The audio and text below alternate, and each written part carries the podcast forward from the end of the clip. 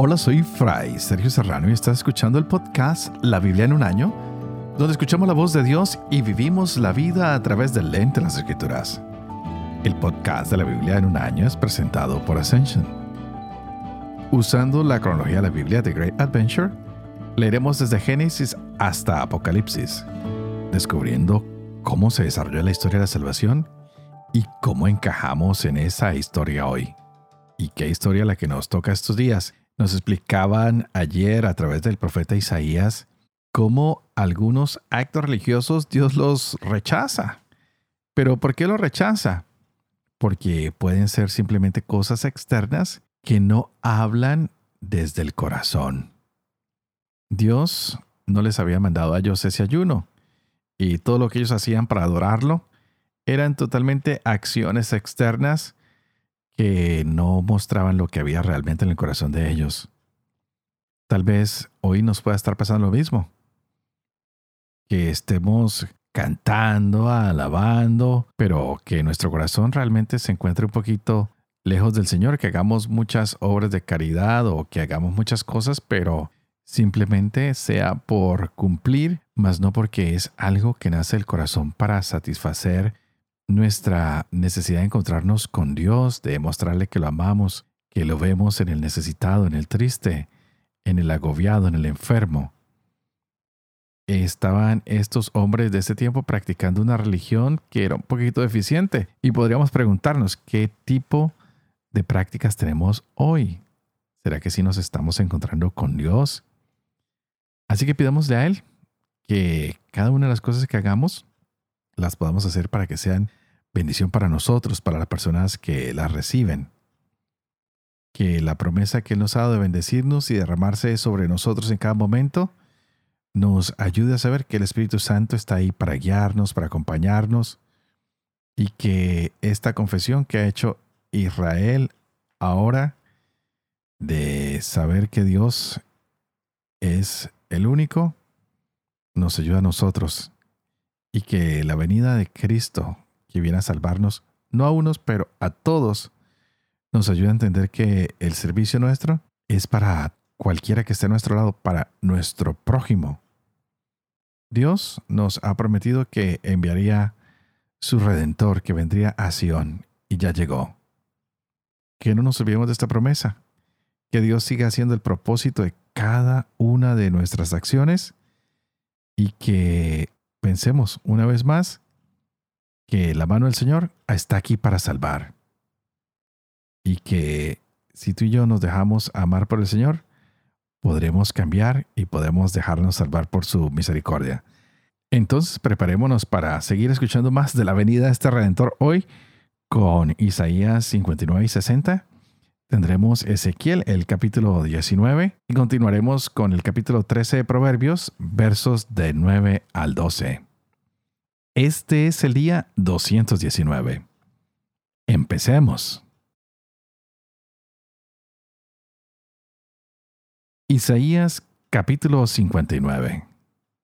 Miren, no es demasiado corta la mano de Yahvé para salvar, ni es duro su oído para oír, sino que las faltas de ustedes los separaron a ustedes de su Dios, y sus pecados le hicieron esconder su rostro de ustedes para no oír. Porque las manos de ustedes están manchadas de sangre y sus dedos de culpa. Sus labios hablan falsedad y su lengua habla perfidia. No hay quien clame con justicia ni quien juzgue con lealtad. Se confían en la nada y hablan falsedad. Conciben malicia y dan a luz iniquidad hacen que rompan su cascarón las víboras y tejen telas de araña. El que come de sus huevos muere, y si son aplastados sale una víbora. Sus hilos no sirven para vestido, ni con sus tejidos se pueden cubrir. Sus obras son obras inicuas y acciones violentas hay en sus manos. Sus pies corren al mal y se apresuran a verter sangre inocente. Sus proyectos son proyectos inicuos, destrucción y quebranto en sus caminos. Camino de paz no conocen, y derecho no hay en sus pasos. Tuerce en sus caminos para provecho propio. Ninguno de los que por ellos pasan conoce la paz. Por eso se alejó de nosotros el derecho y no nos alcanzó la justicia. Esperábamos la luz y hubo tinieblas, la claridad y anduvimos en oscuridad. Palpamos la pared como los ciegos y como los que no tienen ojos vacilamos. Tropezamos al mediodía como si fuera al anochecer y habitamos entre los sanos como los muertos. Todos nosotros gruñimos como osos y sureamos sin cesar como palomas.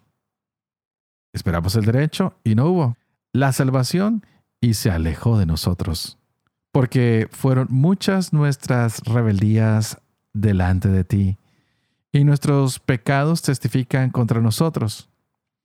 Pues nuestras rebeldías nos acompañan y conocemos nuestras culpas rebelarse y renegar de Yahvé, apartarse de seguir a nuestro Dios, hablar de opresión y revueltas, concebir y musitar en el corazón palabras engañosas. Porque ha sido rechazado el juicio y la justicia queda lejos.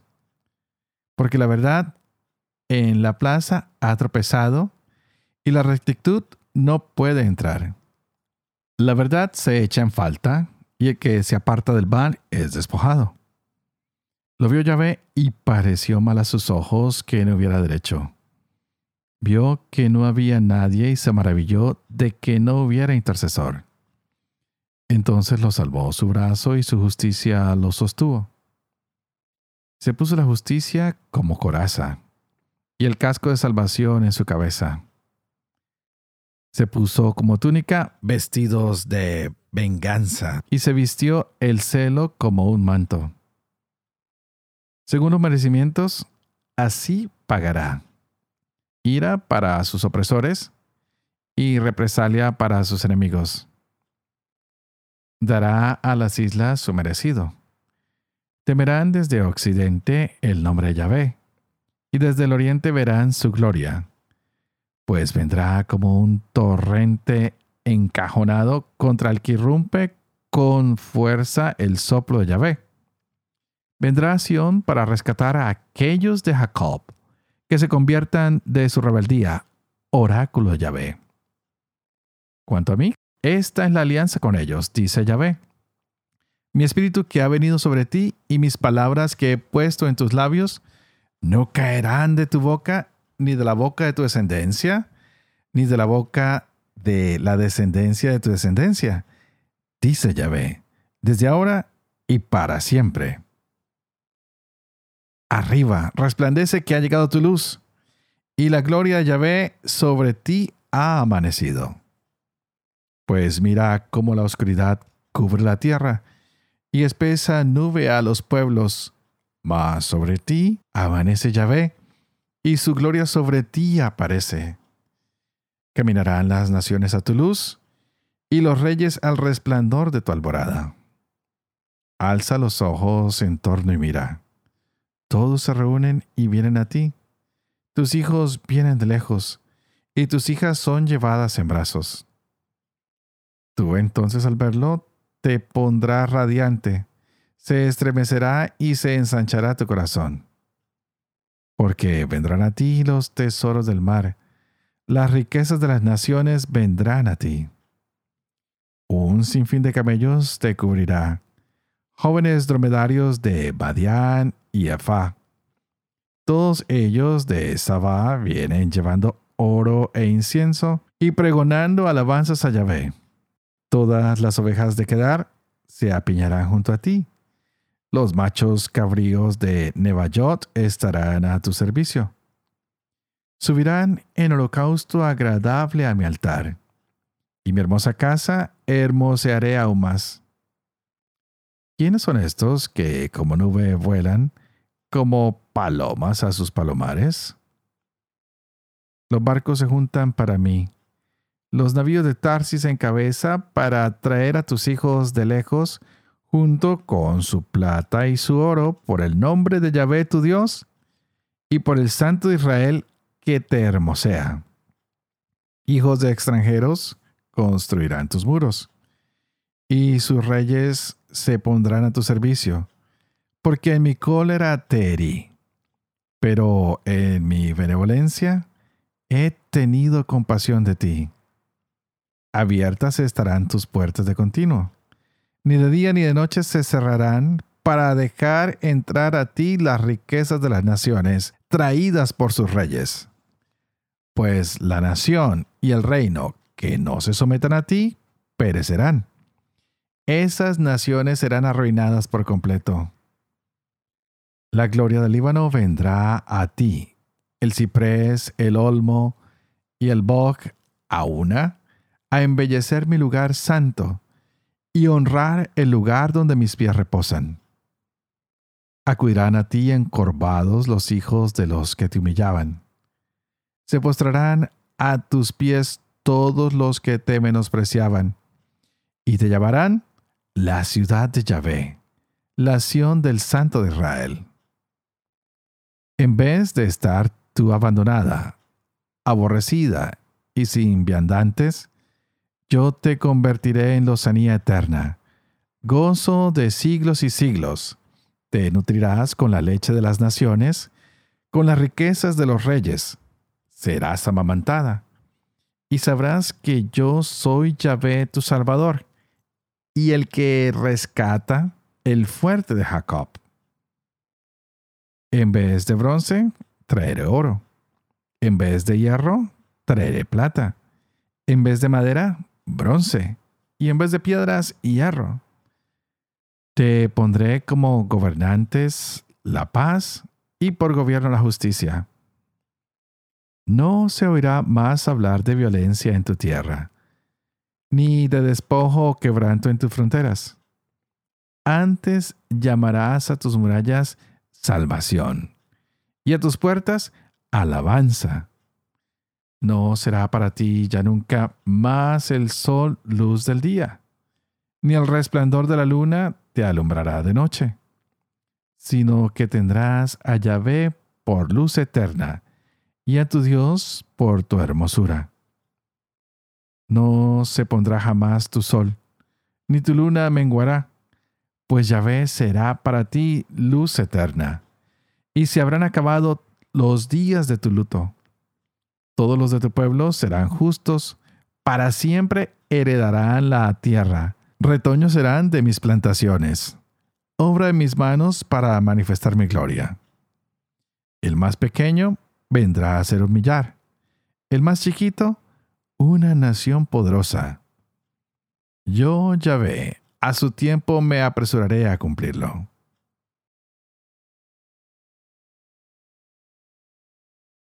Ezequiel capítulo 19. Y tú entona una elegía sobre los príncipes de Israel. Dirás, ¿qué era tu madre? Una leona entre leones.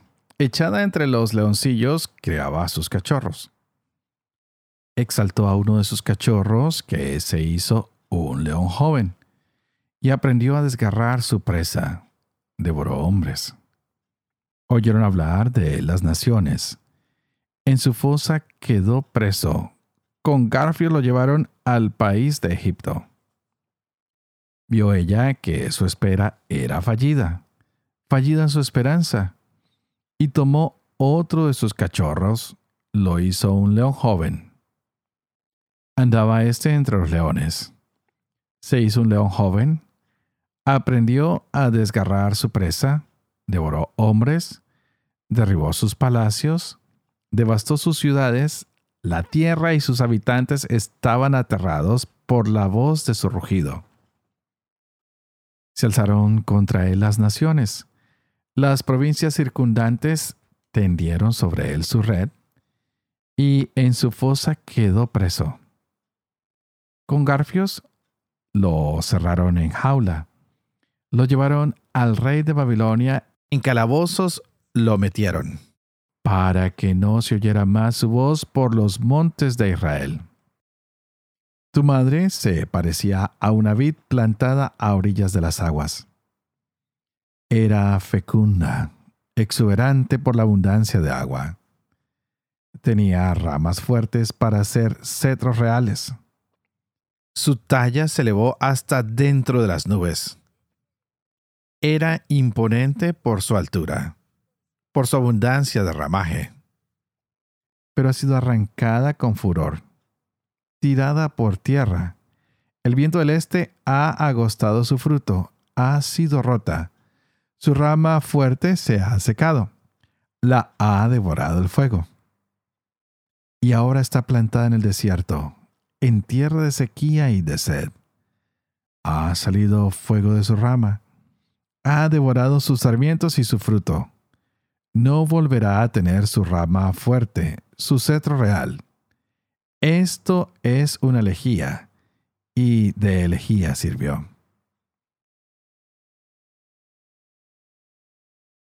Proverbios capítulo 13, versos 9 al 12. La luz de los justos luce alegre. La lámpara del malvado se apaga. La insolencia solo provoca peleas. La sabiduría acompaña a los que aceptan consejo. Riqueza apresurada disminuye. Quien reúne poco a poco prospera. Esperanza frustrada enferma el corazón. El deseo cumplido es árbol de vida.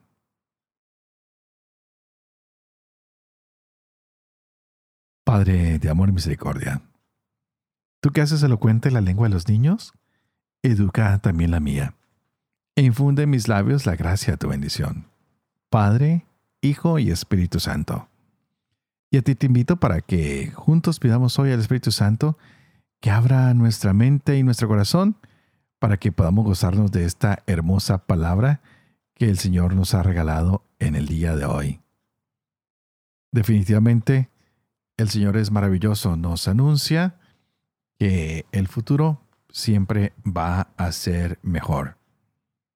Que si nosotros nos abrimos a su amor y a su misericordia, en vez de ser repudiados, podemos volver a acercarnos a Él porque Dios tiene la intención de salvarnos a todos. Y creo que debemos prestar mucha atención, especialmente a estos capítulos que hemos leído tanto ayer como hoy del 58 hasta el 66. Todos estos capítulos nos van a mostrar que el siervo sufriente pues ha venido y la gloria del Señor llega a través de él. Tenemos que ver cómo el pecado siempre impide la manifestación de la gloria de Dios. Ahora, hoy leíamos este capítulo 60 y vemos cómo el reventor pues va a venir a estación. Y de allí nada, absolutamente nada ni nadie podrá impedir que ese plan de salvación se desarrolle pues lo que Él quiere venir es a juzgar al pecado, a sacarlo de nuestras vidas, quiere venir a redimir a todos los pueblos. Qué gran noticia la que nos dan el día de hoy. El territorio que el Señor ha venido a salvar es la tierra entera. Él va a ser como un sol de justicia que sale sobre Israel, pero que su luz irrumpe en la oscuridad como la luz que rompe la medianoche, como esa luz que no solo sale para Israel, sino sobre toda, absolutamente toda la tierra. Y así ustedes y yo, todos podremos ver la gloria del Señor. ¿Y qué más que verlo en la persona de nuestro Señor Jesucristo, que es para todos los hombres de todas las épocas, de todos los lugares? Qué lindo sería que nosotros dijéramos, miren, ahí está nuestro Redentor, que se levanta como ese sol de justicia, al cual pueden venir pueblos judíos y no judíos, porque la luz está brillando, sobre todo para todos aquellos que temen al Señor, que se convierten al Señor, que se renuevan espiritualmente en el Señor, que quieren retornar a Dios y contar con Él en su futuro y decir, Señor, de aquí en adelante estás en nuestra vida, queremos reconciliarnos contigo, queremos que nos admitas, no queremos seguir entre los muertos, sino que queremos estar en un mundo de vida contigo, queremos regresar a la tierra prometida, ser obedientes a tu palabra. Si somos débiles, Señor, levántanos en tus brazos, ayúdanos, danos la fuerza que necesitamos porque queremos movernos hacia esa nueva Jerusalén. Ya nos toque venir por tierra, por mar, por aire, como sea, pero queremos estar ahí, no queremos alejarnos de tu presencia. Y Señor, muéstranos esa luz, esa luz verdadera, que lo que hemos leído hoy en Ezequiel, que es una palabra donde el mismo Señor se lamenta por los príncipes de Judá, no se convierta en nuestra historia, todo lo contrario. Que nosotros seamos más diligentes, que no permitamos que el Señor sufra por nuestra culpa, todo lo contrario, digámosle, Señor, hoy queremos que te sientas más orgulloso de nosotros. Tal vez hemos sido una vid y no dimos los frutos suficientes, pero sabemos que si tú los cortas, daremos frutos en abundancia. Plántanos de nuevo al lado del río para que nuestras raíces crezcan con fuerza, para que podamos tener ese deseo de crecer y crecer y albergar en nuestras ramas a todos aquellos que necesitan de tu amor y tu misericordia. Que podamos mostrarle al mundo que eres un Dios maravilloso, misericordioso y lleno de clemencia por todos aquellos que hemos fallado, porque lo único que quieres es llamarnos, que nos convirtamos y que nos salvemos para estar siempre en tu presencia. Y como siempre, queridos amigos, antes de despedirme les pido que por favor oren por mí, para que yo pueda seguir llevando adelante este proyecto de la Biblia en un año, para que pueda vivir con fe lo que leo y lo que comparto con ustedes para que pueda enseñar siempre la verdad y yo también pueda cumplir lo que he enseñado. Y que la bendición de Dios Toporoso, que es Padre, Hijo y Espíritu Santo, descienda sobre cada uno de ustedes y los acompañe siempre. Que Dios los bendiga.